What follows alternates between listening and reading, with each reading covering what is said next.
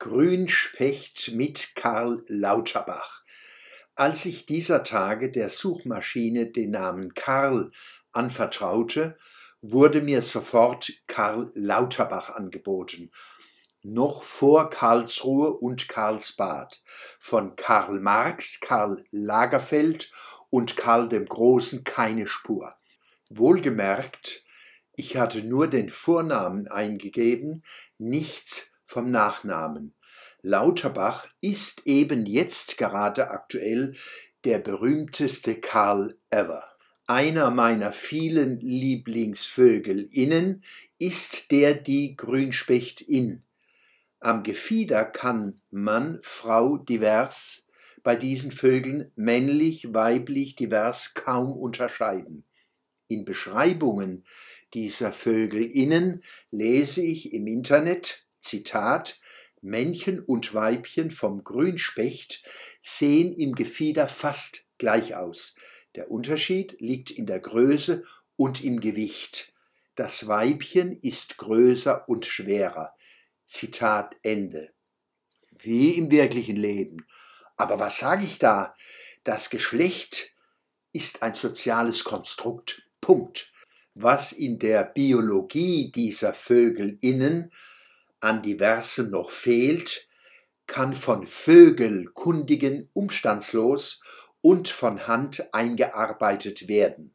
Warum faszinieren mich gerade Spechtinnen so sehr? Sie wirken auf mich wie die Inkarnation scharfer Aufmerksamkeit und Tatkraft. Mehr als andere taugen diese Bäumeklopfer als Emblem für geballten Willen. Schauen Sie sich das Foto in meinem Blog an.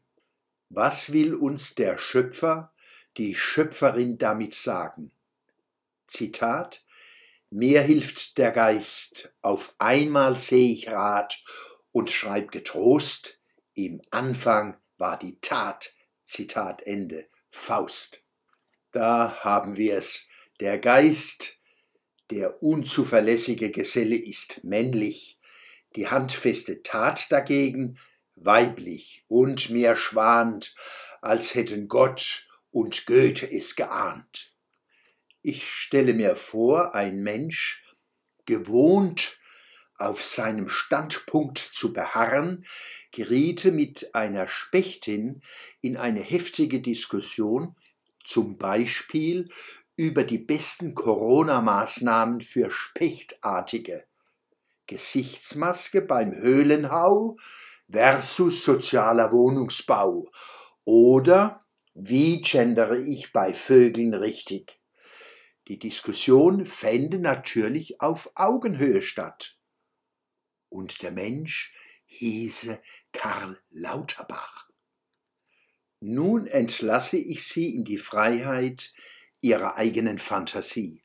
Es ist an Ihnen, sich vorzustellen, wie The World's Most Famous Call Ever nach dieser Debatte wohl aussehen mag. Der Schwöbelblock am Samstag, 10. Juli 2021.